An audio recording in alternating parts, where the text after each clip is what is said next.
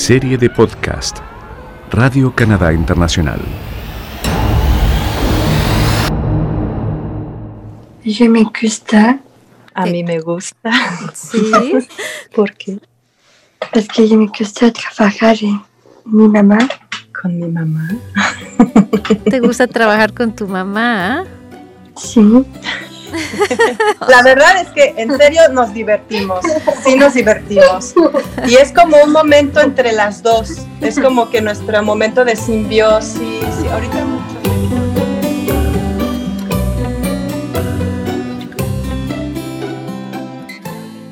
El proyecto ITSA nació así, de las ganas de pasar momentos juntas, pero también de la intención de que ITSA fuera cada vez más autónoma. Itza Rico Frechet tiene 18 años y vive con síndrome de Down. Su madre, Roca Rico Macías, pensó en este proyecto de serigrafía y confección de objetos en tela como una manera de asegurarle una vida independiente a su hija en el umbral de la edad adulta. El nacimiento de Itza fue un nacimiento también para mí, obviamente.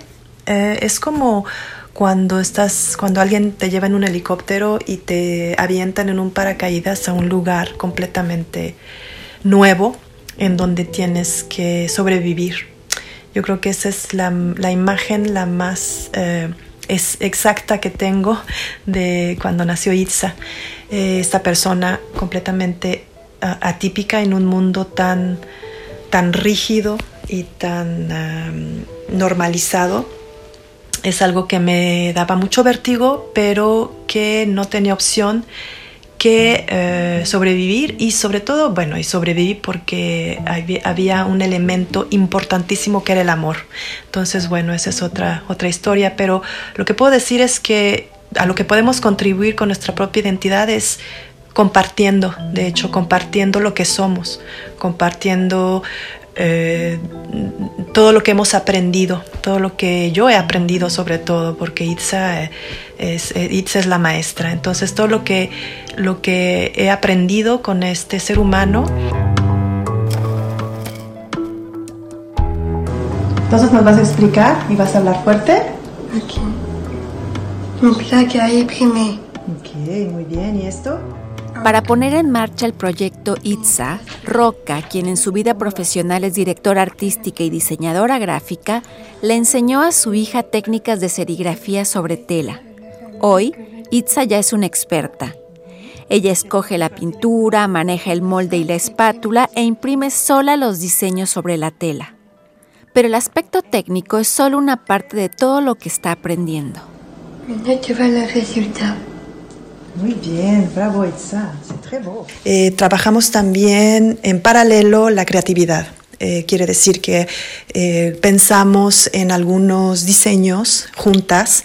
Eh, Itza trabaja, hace algunos bocetos, me los enseña, yo los corrijo, la, la, acompaño en el, en el, desarrollo de sus dibujos, la aconsejo y la dejo mucho, le, le doy mucha libertad, es súper importante que sepa que todo lo que sale, bueno, pues viene de ella.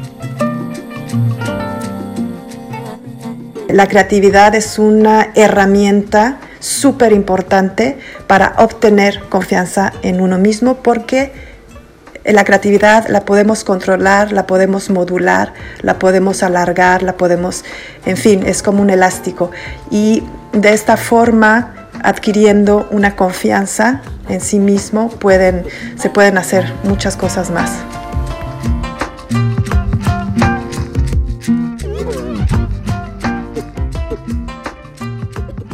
En el futuro, el proyecto ITSA podría crecer. El sueño de Roca Rico Macías es poder trabajar con otras personas atípicas.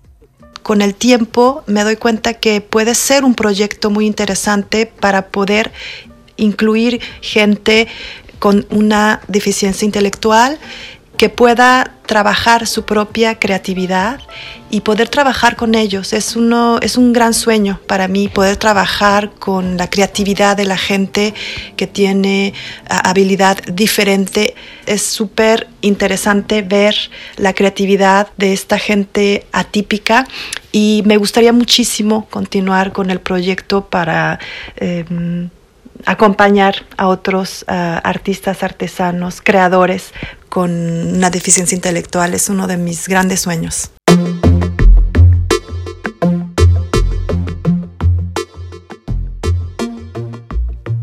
Conocí a Roca Rico Macías hace 18 años cuando llevaba a Itza en el vientre. Y una de las cosas que más me maravilló cuando la conocí en esa época fue su entereza ante los desafíos de su maternidad atípica. Hoy esos desafíos de ser madre en la diferencia siguen dando frutos. E es el más bello de todos. A mí me parece que es un lugar extremadamente privilegiado en donde la vida me puso. Em, antes decía, cuando nació Itza, decía, porque a mí, y ahora que Itza está, digo, qué bueno que fue a mí, qué privilegio que llegó a mí. Así que no sé, esa es una forma de, de, contribuir al mundo, solamente compartiendo, compartiendo lo que somos, simplemente.